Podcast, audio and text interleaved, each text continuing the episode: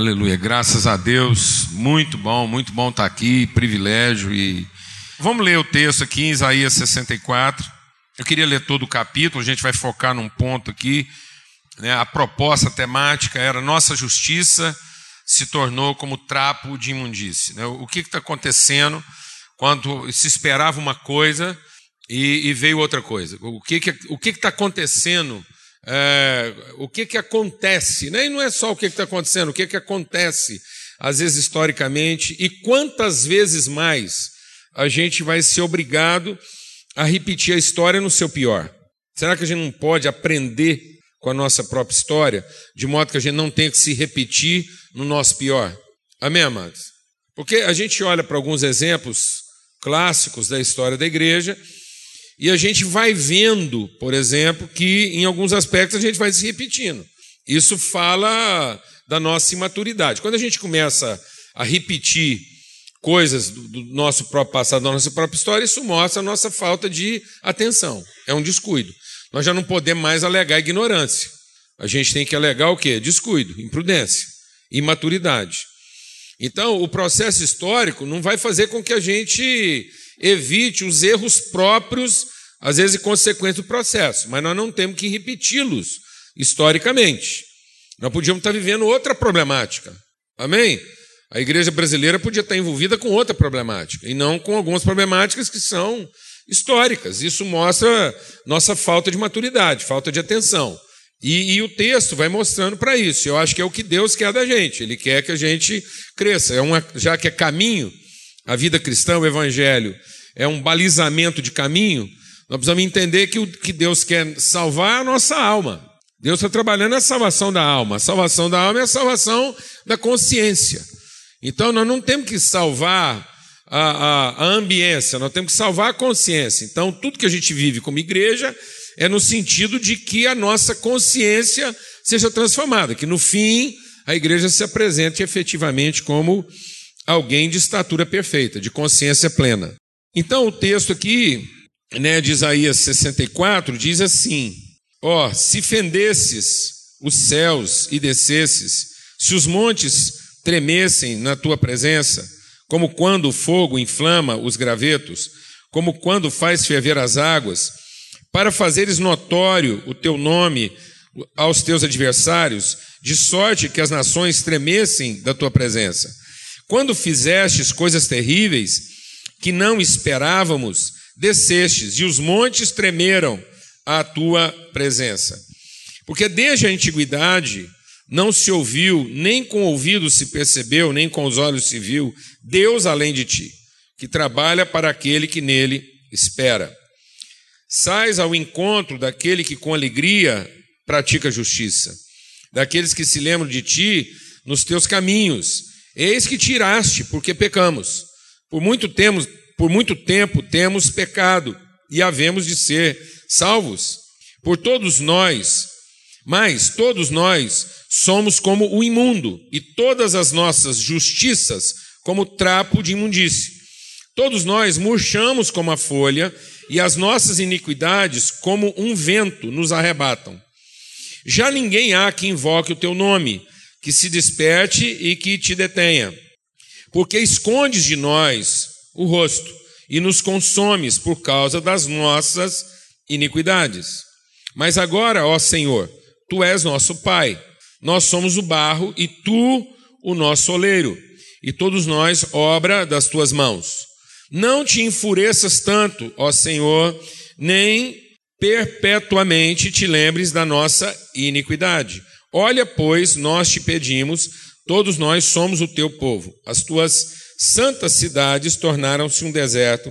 Sião em ermo, Jerusalém está assolada, o nosso templo santo é glorioso, em que nossos pais te louvavam, foi queimado. Todas as nossas coisas preciosas se tornaram em ruínas. Conter-te-ias tu ainda, ó Senhor, sobre essas calamidades? Ficarias calado e nos afligirias sobremaneira? Amém. É interessante a gente é, observar uma coisa que o texto, o, o, é, o texto do profeta Isaías é assumidamente, né, o, o, o texto de perspectiva mais messiânica, né, de definição daquilo que é a natureza do Messias, do caráter do, do, do Redentor, do Messias de Deus, do Cristo. E, e é interessante, não que os, os, outros profetas também não sejam, mas o, o, texto de Isaías é o que se aplicou mais a, a, a trazer à luz aquilo que seriam os, os aspectos não perceptíveis do caráter do Messias.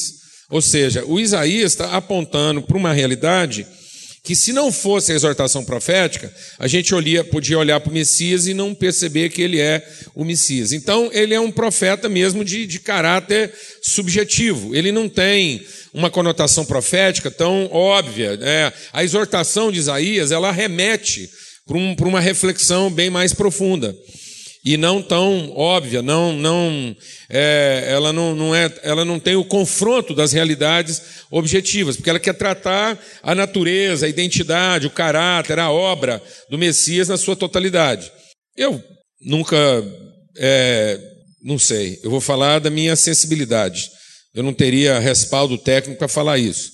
Mas talvez seja essa uma das razões que fez com que é, a comunicação do profeta é, Isaías tenha se dado de forma mais escrita do que oral. Talvez seja por isso que até os manuscritos sejam a, a parte da Bíblia, do Velho Testamento, mais preservada, mais antiga. Quem sabe não é por isso? Quem sabe isso não gerou no povo a ideia de preservar a, a coisa escrita para gerar uma reflexão é, mais, mais profunda, mais intensa ao longo do tempo. Ou seja, é uma, é uma percepção, é uma leitura, é uma reflexão que vai exigir com que você olhe, por quê? Porque as, as, as evidências não são tão evidentes, são de caráter mais subjetivo. Talvez, talvez, não sei, mas talvez os outros profetas pudessem ser comunicados de forma mais oral. E aí a gente não tem a preocupação da preservação da forma escrita como tiveram o respeito que existe lá pelos escritos, né? do Isaías e a forma como isso foi preservado pelo povo, tanto é que são as porções bíblicas mais antigas na sua transcrição. E, e, sem dúvida alguma, é o texto mais rico nesse aspecto, da definição, da identidade, e é onde vai falando dessas coisas, né, do que está lá na intimidade, do coração de Deus, quem irá, um, um, um, um filho nos nasceu, né, um, se nos deu. Então, ele, ele é o, o, o, governo está sobre os seus ombros, ou seja, a perspectiva de um, de um Messias que vem numa figura frágil. Isso era desafiador. Eu estou pensando num redentor, num cara que vai governar, mas ao mesmo tempo ele é apresentado como uma criança. Ele é, é o Isaías que vai falar daquele broto, daquele rebento que nasce lá da raiz cortada de Jessé, ou seja, quando todo mundo está achando que alguma coisa é de uma determinada forma, ela mostra toda a sua força e ela, ela se revela de uma maneira surpreendente. Então é uma revelação surpreendente e aonde Deus também está sempre exortando o povo a respeito dessa questão da religiosidade. Deus está lá, o, o, texto é rico em dizer: olha, vocês amam, vocês gostam, vocês têm prazer, então vocês estão afeitos ao, ao extraordinário de Deus. Então Isaías está sempre exortando o povo, dizendo: olha, vocês estão acostumados a experimentar o extraordinário de Deus, mas não, não entenderam ainda o recado. Então, o texto vai mostrando, o texto de Isaías vai mostrando que o Messias, ele não vem para salvar nossa contingência. Cristo não é. Eu acho que a gente está errando a mão na questão do conceito de salvação. Porque a gente vai ficando com a ideia de que ele, ele é o salvador de mim. Nós temos uma ideia de que Jesus veio me salvar. E Jesus não veio me salvar. Jesus fez nada por mim. Ele não é meu salvador. Ele é salvador de nós. Ele é salvador de uma consciência, do entendimento, de uma percepção, e não da minha individualidade. Não há salvação para a minha individualidade. Há salvação para a alma, na perspectiva em que a alma ganha consciência do seu propósito no todo. Mas não há perspectiva de salvação para o indivíduo. Não há como ser salvo individualmente. E às vezes a gente ainda está entendendo esse Salvador como alguém que vem e, e resolve eu. Então Jesus não é salvador de eu. Jesus é matador de eu, porque essa é a perdição da alma.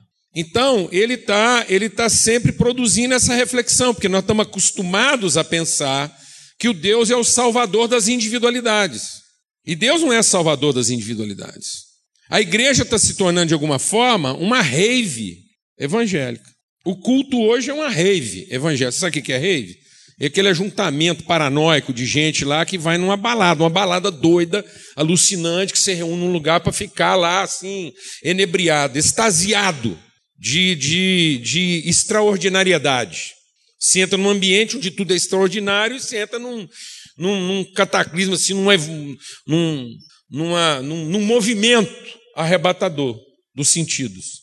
Por que, que a igreja evangélica está se tornando um, um, uma coisa parecida com uma rave? Por quê? Porque nós somos seres relacionais. O homem, ele é de natureza relacional, ele foi criado por um Deus relacional. Se nós somos uma imagem de uma semelhança, então é intrínseco da nossa natureza a relação. Quem nos criou não foi o Deus indivíduo, foi o Deus relação. Nós somos criados por um nós. Então, a, a, a nossa natureza só será redimida numa relação. Então, o ser humano ele nunca vai dar conta de ser pleno na individualidade. No entanto, na medida em que ele perdeu essa conexão com o propósito eterno de Deus, ele se tornou cada dia mais egoísta. Então, como é que eu vou resolver o problema de um homem que se torna cada dia mais amante de si mesmo em que cada dia ele reconhece menos o próximo, mas cada vez mais precisa do próximo para ser feliz. Porque não tem jeito de ser feliz sozinho. É numa rave. Porque a rave é uma balada em que os indivíduos celebram a individualidade em conjunto, que é o culto. O culto é a oportunidade de celebrar religiosamente a individualidade em comunidade. Alguém está entendendo o que eu estou falando não? Mano? Aí a gente tem um estímulo extasiante de pensar que eu posso ser salvo porque eu estou no grupo, podendo continuar a ser eu mesmo, sem qualquer relação com o próximo. Então a gente perdeu a noção do Messias. A gente não consegue reconhecer o Messias na sua característica mais subjetiva. Que era o que vinha, é o que Deus está exortando, falando: vocês, vocês estão pensando a salvação na sua objetividade, e não pensando a salvação no seu subjetivismo, naquilo que de fato justifica a salvação. Então a graça não é o favor que eu recebi na forma objetiva. A graça é a forma como eu fui transformado no meu aspecto subjetivo. Amém, amados? Aleluia. Por isso, o, o, o texto vai caminhando para esse enfrentamento. E aí a gente está quase acabando o profeta Isaías e ele ainda está bronqueado, ele ainda está lá falando: escuta, como é que é? Como é que é esse negócio aí? Aquilo que deveria ser um propósito de justiça se transformou em quê? em trapo de imundície. E ele fala assim: nós agora nos tornamos como folhas que murcham, e nos tornamos como um vento que arrebata. É interessante porque ele vai citar coisas aqui, ele vai falar de trapos que agora são caracterizados pela sua sujeira, e sendo que a promessa de Deus é que nós deveríamos pensar no, no, no pano, no tecido, como uma veste que traduzisse nossa pureza, e não que carregasse a nossa sujeira. Amém, amados? Então, é, é, ele, nós deveríamos ser vestidos de santidade. E agora ele está dizendo que o nosso ato de justiça, ele não traduz uma roupa limpa, ele traduz o nosso ato de justiça, ele revela um pano sujo. A gente vai entender um pouco, talvez, por que disso. E ele, a promessa de Deus é que a gente fosse o quê? Uma árvore cujas folhas não murcham. E agora a principal característica dessa árvore é que as suas folhas murcham. É, e aí ele está dizendo que aquilo que deveria caracterizar a nossa espiritualidade, que é o vento, o pneuma, o sopro, o movimento de Deus, que deveria produzir orientação, o vento sopra onde quer, você não sabe nem de onde vem, nem para onde ele vai, mas ouve a sua voz. Então, esse vento deveria produzir o quê? Um movimento orientado. No entanto, ele está dizendo que esse vento está produzindo o quê? Um arrebatamento, um transtorno. Então, o vento que sopra hoje, em vez de orientar, transtorna, arrebata tira os sentidos. Arrebatamento é ausência de sentido. Sendo que o vento era para dar o sentido. Então o vento sopraria para trazer o sentido. Agora não, o vento tira o sentido. A gente fica arrebatado, fora de si. né? Então, o vento era para trazer o si de volta ao si, é para trazer uma harmonia. O vento era para que eu me harmonizasse entre aquilo que eu sou e aquilo que eu fui feito para ser. Então o vento seria a forma de eu ser harmonizado com o propósito eterno de Deus. Mas agora não, ele me, ele me distrai, ele me diverte. Então hoje a espiritualidade, o vento do Espírito é para produzir diversão evangélica. Sim ou não? Mas eu estou exagerando? Então, na medida em que o Espírito Santo vem para produzir diversão evangélica, divertido é a mesma coisa de desviado. Quanto mais divertido o culto, quer dizer que mais desviado era o povo. Divertido é o que está na divergência. Não está harmonizado de forma séria com o propósito original. Não vê a vida na sua responsabilidade, vê a vida na sua distração, na sua divergência, no seu divertimento. Amém, amados? Então o Espírito Santo não era para premiar nossa reunião dizendo que, enfim, nós conseguimos ser entretidos por Deus. Então, ele está dizendo então que o vento agora arrebata, a folha murcha e o pano fica sujo. O que aconteceu? Ele está apontando para um fato que é uma frustração. Algumas coisas que são promessas de Deus e que se daria no campo subjetivo, que só Deus poderia fazer isso, só Deus poderia colocar no mundo uma árvore cujas folhas não murcham. Que o vento, em vez de dispersar, orientaria. E o pano, em vez de, de traduzir a sujeira, traduziria a pureza. O que, que aconteceu? Quando ele fala de frustração, quando ele fala de uma coisa que podia ser de um jeito e está sendo de outro, ele está mencionando expectativa. Se há uma frustração, é porque há uma expectativa. E a expectativa de quem? O que está sendo frustrado? É a, é a, expectativa de Deus? Não, Deus não está sendo frustrado nisso. Deus ainda é o Deus da árvore que não murcha. Deus ainda é o Deus do vento que orienta. Deus ainda é o Deus do pano que traduz pureza e santidade. Deus continua sendo o Deus das vestes gloriosas, das folhas sempre verdes e de um vento que leva a uma direção. Essa frustração, confessadamente, é nossa. Ora, se há uma frustração, é porque nós erramos na expectativa. Se a igreja hoje ela, ela, ela se frustra é porque ela passou a viver de expectativa. E talvez aqui valeria a pena a gente trabalhar um primeiro conceito subjetivo de entender por que, que aquilo que deveria traduzir justiça está se tornando trapo de imundícia. Por que, que uma folha que podia estar sempre verde está murchando? Por que, que os processos da igreja não são sustentáveis? Por que, que volta e meia a gente tem que lidar com essa sensação de falência? Por que, que, por que, que a gente tem que trabalhar a viabilidade da igreja? Se é que igreja tinha que ser trabalhada na sua viabilidade. Se tem uma coisa que já nasceu viável é a igreja. Se tinha uma coisa que ninguém precisava estar trabalhando aqui, ninguém tinha que estar aqui lutando pela igreja. que negócio é esse? Qual, qual o esforço que tem que ser empreendido em favor da igreja? Nenhum. A igreja é o corpo de Cristo, nós estamos fazendo o que para salvar Jesus? A igreja é o corpo de Cristo? Não é. Então, o que nós temos que fazer para salvar Cristo? Então tem alguma coisa atrapalhada com a gente. E por que, que está atrapalhado? Porque a gente começou a trabalhar em cima de expectativa e não de revelação. Por isso que Paulo, ao orar pela igreja em Éfeso, ele diz: Eu oro para que sejam iluminados os olhos do vosso entendimento, para que vocês possam ser cheios de todo o espírito de sabedoria e de revelação, a fim de que vocês possam compreender, sendo iluminados no entendimento, ou seja, uma, revela uma transformação de consciência, uma salvação da alma, de modo que eu, eu, eu, meus olhos se abrem para aquilo que não é o aparente, eu finalmente vejo a vida não por aquilo que é aparente, eu tenho agora o entendimento, a clareza das coisas, e essa clareza me leva a entender quais são as riquezas da nossa vocação em Cristo. Eu passo a entender a vida pela, pelo chamamento, pelo nome, pela identidade e não pela expectativa que eu gero em relação a Deus. O nosso problema é que, como igreja, a gente deixou de atuar como expressão da nossa convicção e passamos a atuar como, como tradução da nossa expectativa em Deus. Há uma expectativa do que Deus fará. Sendo que toda expectativa não tinha que estar projetada para Deus, toda expectativa está em torno da igreja. A palavra de Deus diz que o mundo está sofrendo porque a grande frustração não deveria ser da igreja. Porque no fundo a maior frustração não é da igreja, a maior frustração é da sociedade que tem uma igreja ruim. Nós não tínhamos que estar aqui chorando pela igreja, a gente tem aqui chorando pela cidade, que ainda tem que conviver com a igreja ruim. Quem está entendendo o que eu estou falando aqui, mano? Porque a palavra de Deus diz que o mundo está gemendo e sofrendo na expectativa de que os filhos de Deus se revelem. Então, da onde vem essa frustração? Essa frustração vem da nossa iniquidade. E a iniquidade, nós precisamos meditar sobre a iniquidade, porque entender o pecado na sua natureza entender o pecado no seu aspecto subjetivo e não no seu aspecto objetivo. Porque se a gente não está entendendo a questão messiânica no seu subjetivismo, é porque também nós não estamos entendendo a vida cristã no seu subjetivismo, na transformação da consciência. Paulo diz: ninguém vai experimentar a vontade de Deus a não ser que seja transformado na sua consciência, no seu entendimento.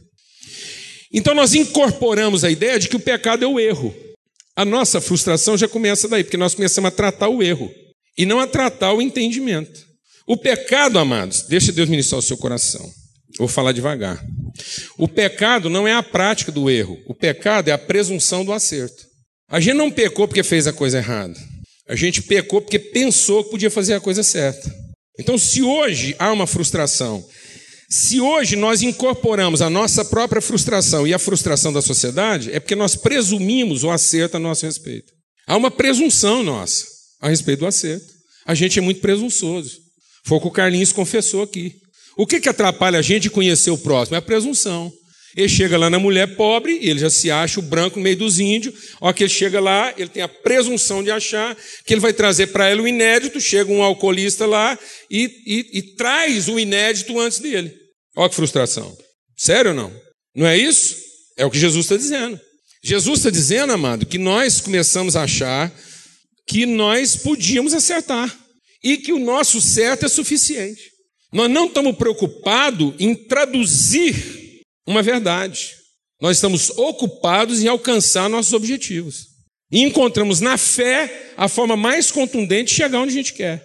Então isso se tornou uma confusão na nossa vida, porque nós estamos querendo um destino sem uma origem. Um destino sem uma origem é uma expectativa, é uma presunção, não é um caminho, não é uma trajetória. Por isso que Jesus, ele não é o meu alfa, aliás, ele não é o meu ômega, ele é meu alfa e ômega. Jesus não é o fim da minha fé, ele é o princípio da minha fé.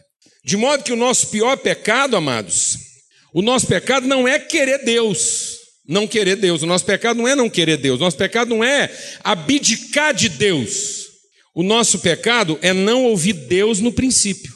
O nosso pecado é pretender Deus no fim, sem ter Deus na origem.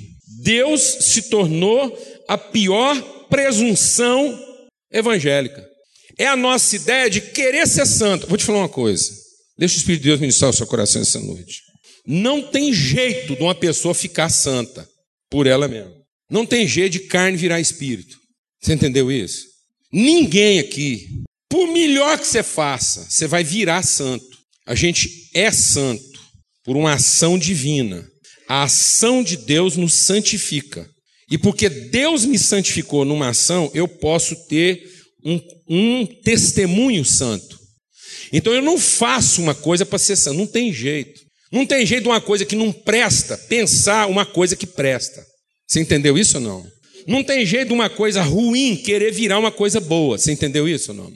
Quando uma coisa ruim está querendo virar uma coisa boa, ela está querendo virar uma coisa boa com a má intenção. Então ela está querendo ficar uma coisa pior ainda.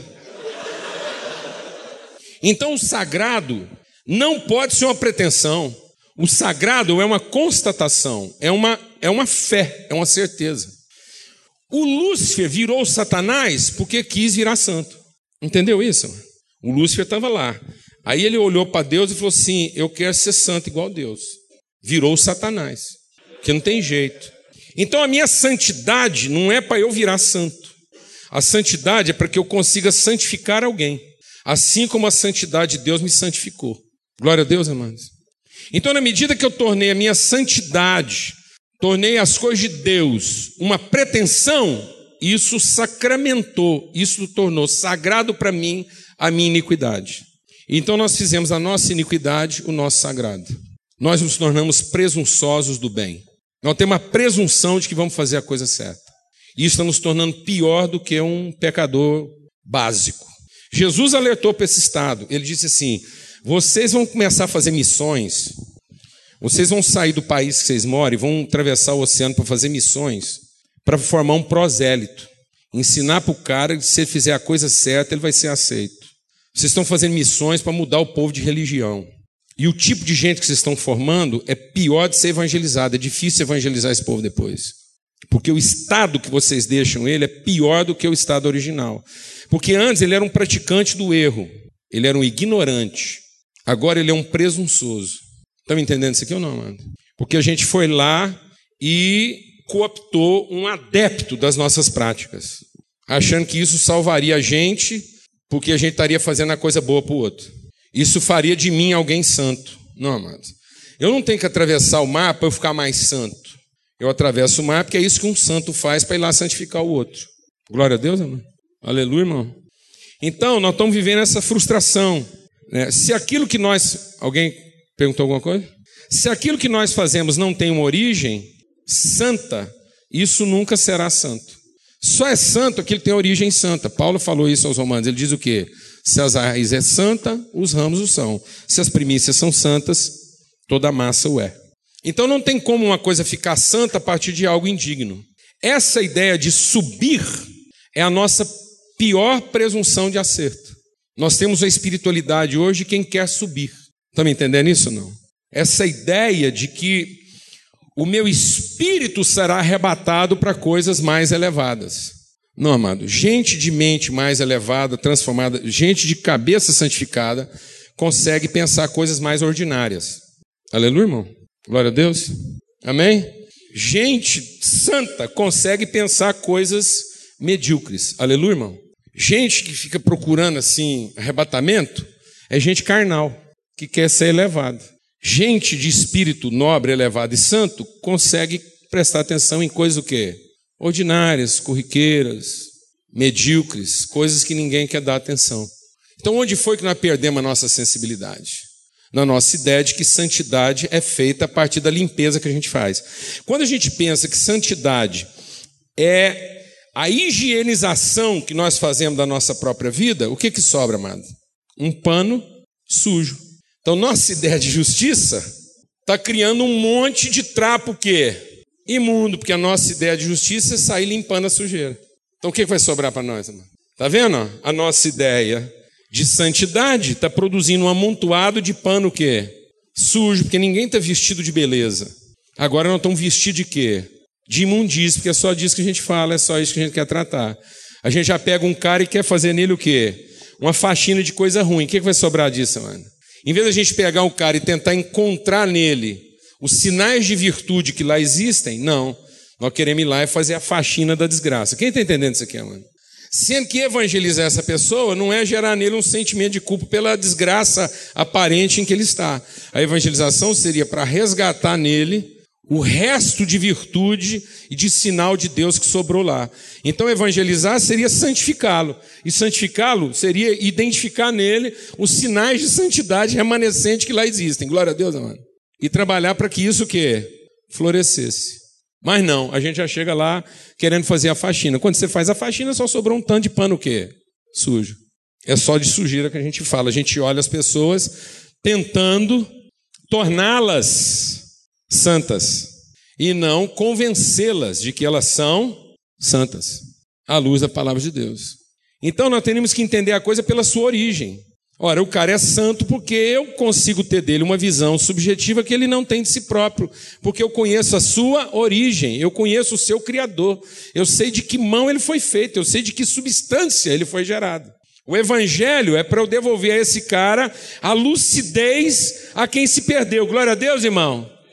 Eu vim trazer a boa notícia a seu respeito. Eu conheço a sua origem. Você está nessa desgraça porque você não conhece a sua origem. Mas não, a gente vai lá e piora a situação nele porque gera nele uma expectativa de acerto. Agora ficou desgraçado, porque agora ele não é só ignorante, ele é mal informado.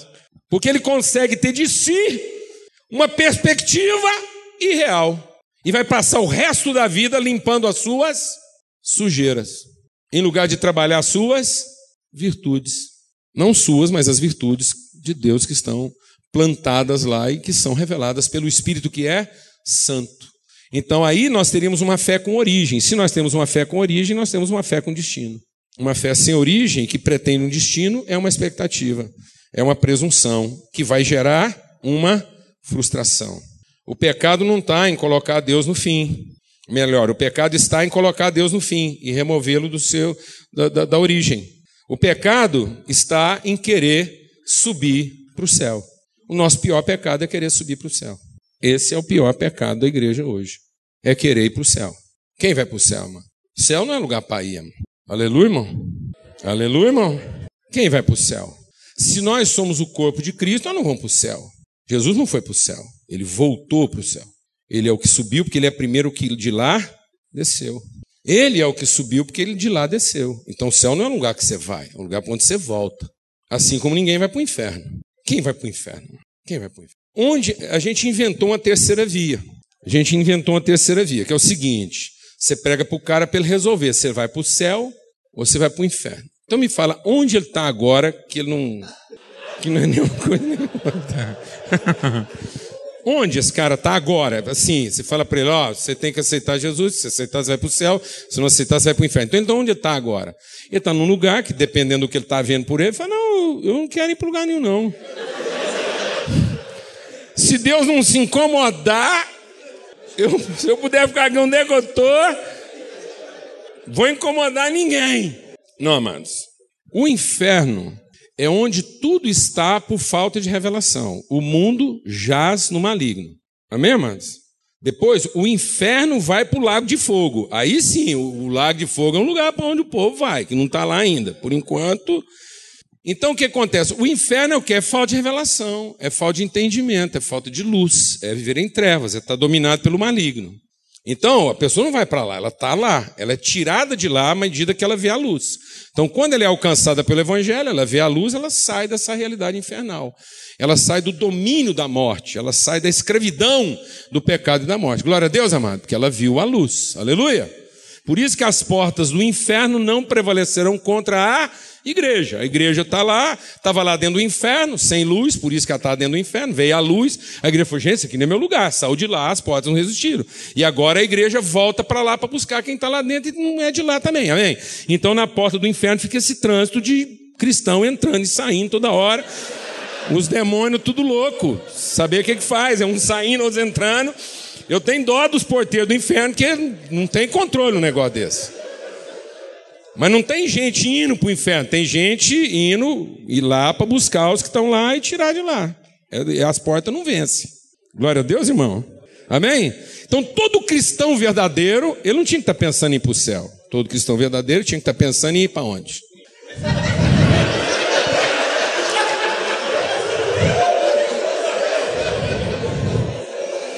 Então a missão de todo cristão era ir para onde? Para o inferno descer nas partes mais baixas, iluminar os que estão lá no inferno e tirar de lá o máximo de gente possível antes que tudo isso seja lançado onde?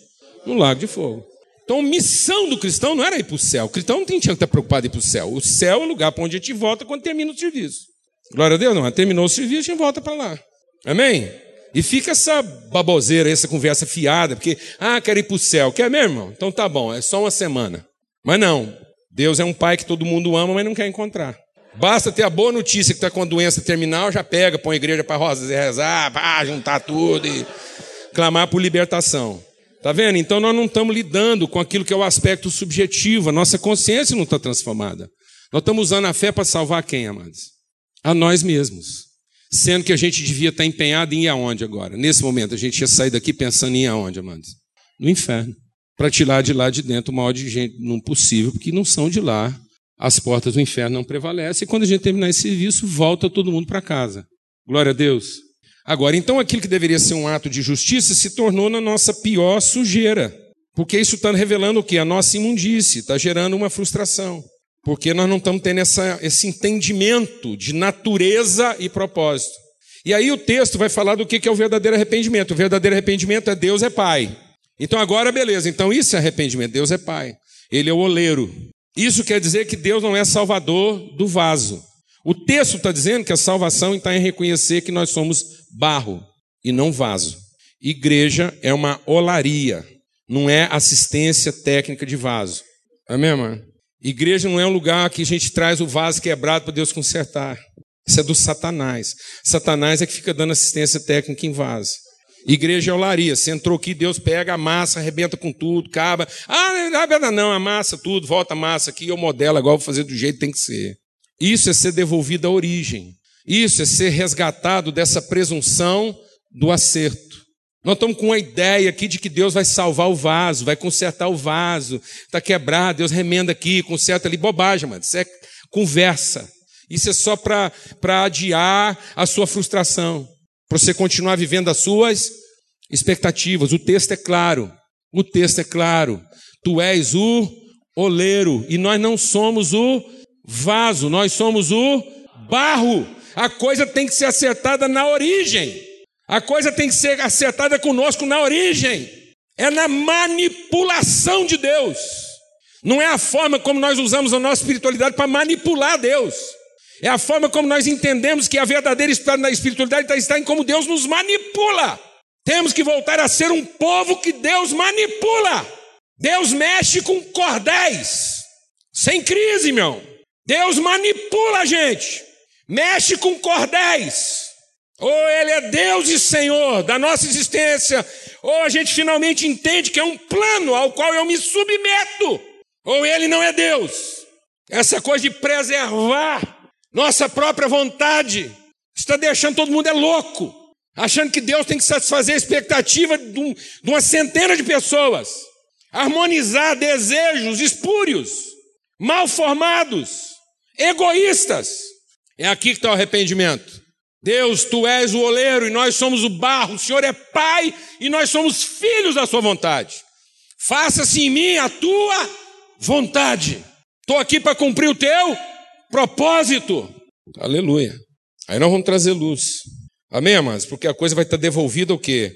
A sua, o seu propósito original. E a gente vai ter uma, uma relação verdadeira, uma relação autêntica entre o que se vê e o que de fato é.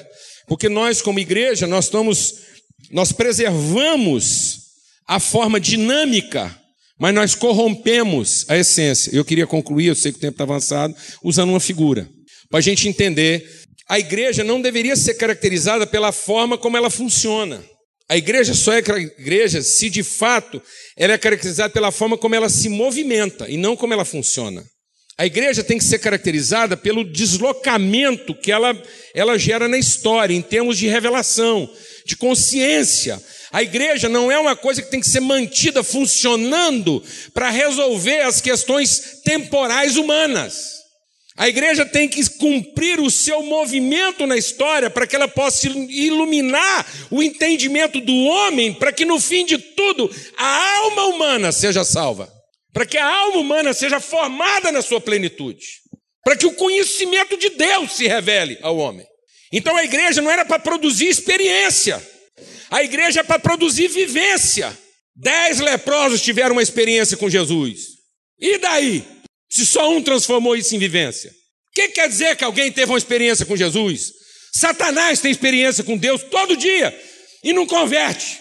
Se tem um cara que tem experiência com Deus o tempo todo, é o diabo. Vai falar de experiência com Deus, ele vai falar para você, eu tive uma experiência com Deus hoje, e daí?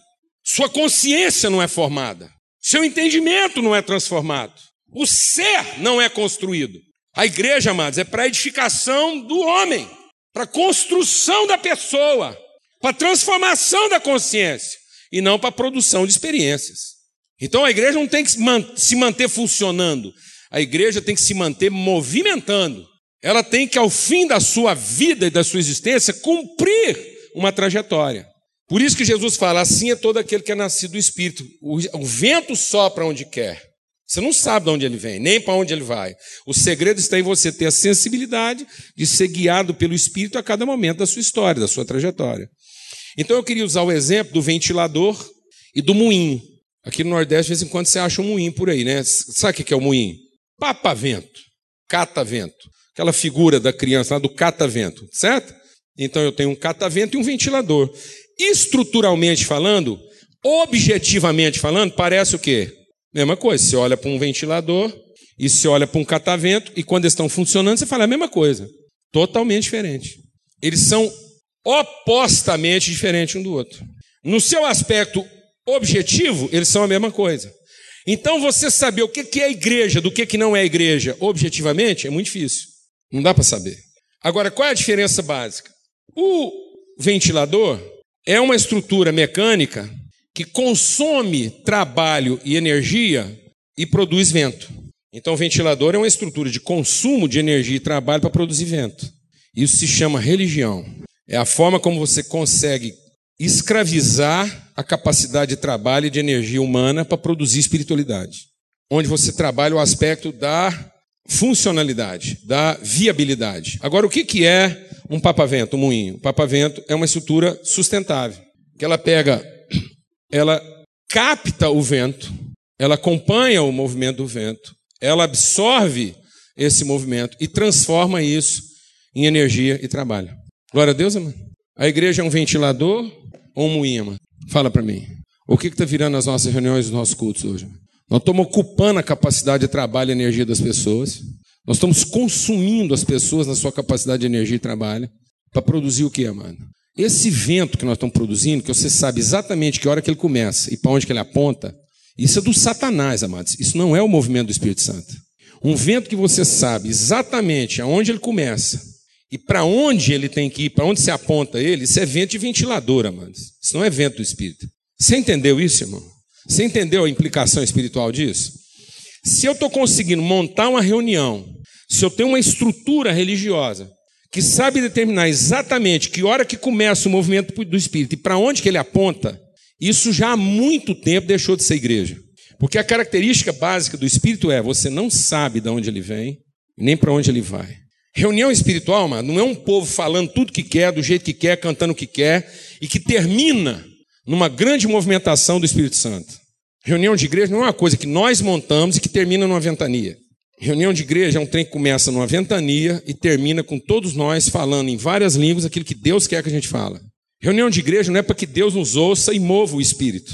Reunião de igreja é para que o Espírito se mova, a gente ouça Deus e aí a gente vai trabalhar e gerar energia conforme a orientação do Espírito Santo. Me entendendo isso ou não, mano?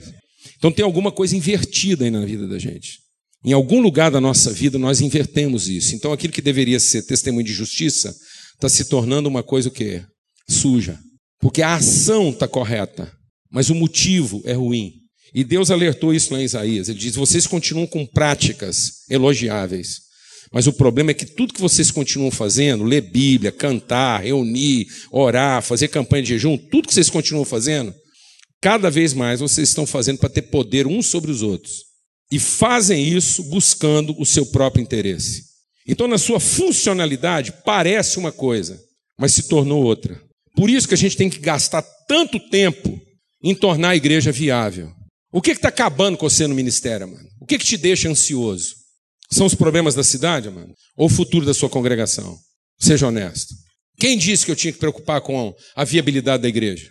Quem disse que eu tenho que continuar usando os outros, o dinheiro que eles têm, o recurso que eles têm, a capacidade que eles têm de trabalho para continuar mantendo o ventilador ligado? Para ter vento no final do culto? Por que, que nós não somos uma estrutura simples, tão suave que é capaz de captar qualquer movimento do Espírito e transformar isso em trabalho e energia. Por que, que nós transformamos a igreja numa coisa motopropulsionada? Porque não ouvimos mais o Espírito. Como é que deveria começar uma reunião espiritual? Se a gente quer copiar o Pentecoste, uma reunião espiritual, começaria com todo mundo sentado, calado, e ninguém falava nada até o vento soprar. Glória a Deus, irmão. Até que, de repente, do alto se ouvisse um som. E por que, que não é assim mais, amados? Por que, que nós não temos essa paciência? Por que, que nós queremos produzir o movimento do Espírito? Então não é Espírito, porque o Espírito sopra onde quer. Ninguém sabe de onde ele vem e nem para onde ele vai. É isso que deveria estar orientando nossos ministérios. Vamos ter uma palavra de oração. Nós somos profundamente desafiados aqui essa noite. Porque, na verdade, uma das coisas que marcou muito a palavra do Carlinhos aqui foi que nós estamos perdendo a sensibilidade. A verdade é que a nossa presunção do acerto está fazendo a gente perder a sensibilidade. A gente anda achando, amados, que sinceridade é tudo. E sinceridade é o mínimo. Um homem que agride o outro que está com raiva só fez isso porque está sendo sincero. Não é sinceridade que caracteriza os movimentos do Espírito. Satanás está indo para o lago de fogo e enxofre, sinceramente irritado. Ele encontra motivos para sua irritação. E por que, que ele está nessa situação desgraçada? Porque ele perdeu a sensibilidade. Uma igreja que corre o risco de perder sua sensibilidade pela presunção do acerto. E aí nossos panos que deveriam falar de pureza, de glória, de santidade, começam a falar de sujeira. Nós usamos a nossa santidade para esfregar a sujeira do mundo na cara dele, fazer faxina religiosa, achando que isso nos tornará santos. O que é nascido da carne é carne. Há um texto lá em Isaías que diz assim: Nós gememos, nosso ventre se dilatou, a gente sentiu cólica, contração, e quando a gente pensava que aquilo era uma gravidez e que a gente ia dar à luz, a gente deu foi um pum, foi um flato. Aquilo era uma indigestão, não era uma gravidez. Nós estamos sofrendo a indigestão dos nossos apetites, da nossa, da nossa avidez, do nosso ensimesmamento. Nós estamos sofrendo as consequências de ter invertido o sentido das coisas. Deixar de ser esse moinho, catavento, para ser esse ventilador. A forma como nós escravizamos as pessoas nas suas capacidades, nas suas vocações, nas suas competências, consumimos a energia delas para produzir espiritualismo, para produzir algo que nos divirta, para produzir uma ventania no fim. Não, amados, o vento sopra, aonde quer, está soprando. Quem vai ouvir a sua voz? Quem se levanta hoje para ouvir a voz do Espírito? Para ser sensível àquilo que Deus quer dizer às igrejas. Não é o que as igrejas querem dizer a Deus. Não é o que a sua igreja tem para dizer para Deus. Não é o que você gostaria que o seu ministério fosse. É o que Deus está querendo dizer a você e o que Ele quer dizer a você, o que Ele quer que você seja. Amém? Fala com Deus e agora.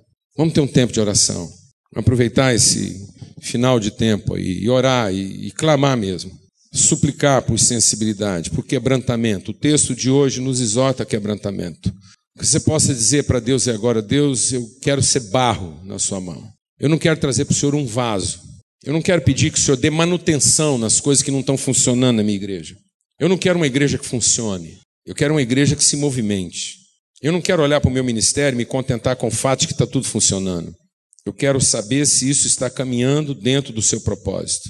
Deus de misericórdia, Senhor da luz, o Senhor é o Pai das luzes. É do Senhor que vem revelação. Nós clamamos, nós somos o barro, tu és o oleiro. O Senhor é o Pai. Nós nos arrependemos, Senhor, da nossa presunção de acerto. Nós estamos transformando uma coisa bonita numa coisa suja, numa coisa que salienta os erros e as faltas e as culpas, em lugar de salientar a virtude. Senhor, nós nós estamos envelhecendo. Tem muita coisa murchando. Tem muita coisa que vai se acabar diante dos nossos olhos antes que a gente morra. Senhor, há uma ventania arrebatando pessoas. Nossos ventos são artificiais, são ventos de confusão, são ventos de alucinação, deixam as pessoas loucas, envaidecidas, embriagadas. Não é o vento suave do teu espírito que nos alinha, que nos harmoniza. Esse vento que está soprando, ó Deus, ele ele está colocando uns contra os outros. Isso não, não vem do Senhor. O teu vento é doce, ele, ele harmoniza, ele traz revelação daquilo que é o propósito eterno do Senhor, ele nos, ele nos mostra a direção. Nós não queremos o arrebatamento, Senhor, nós queremos a direção. Nós queremos os olhos iluminados, os pés orientados, nós queremos a luz para o caminho, a lâmpada para os pés. O Espírito do Senhor é dizer: esse é o caminho, andai nele, sem desviar nem para a direita nem para a esquerda. Nós queremos descer, nós queremos ir às partes mais baixas da terra. Nós queremos encontrar nossos irmãos no inferno e trazê-los de lá, em nome de Cristo Jesus. Pelo sangue do Cordeiro, o vento do Senhor nos leva às partes mais baixas da terra. Os ventos humanos querem nos fazer subir, mas o vento do Senhor quer nos fazer descer. Em nome de Cristo Jesus, Pai. Amém.